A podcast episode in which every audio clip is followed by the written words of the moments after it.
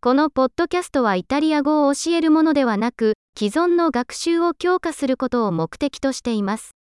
言語学習の主な要素は、脳を大量の言語にさらすことであり、それがこのポッドキャストのシンプルな目標です。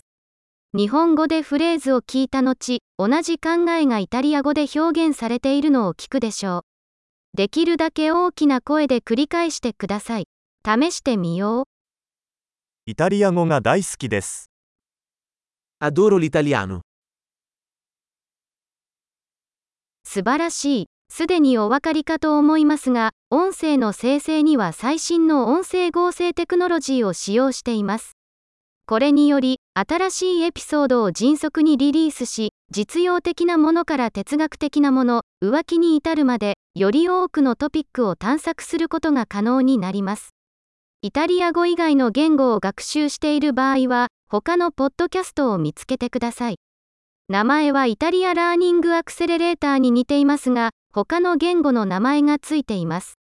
楽しい言語学習を。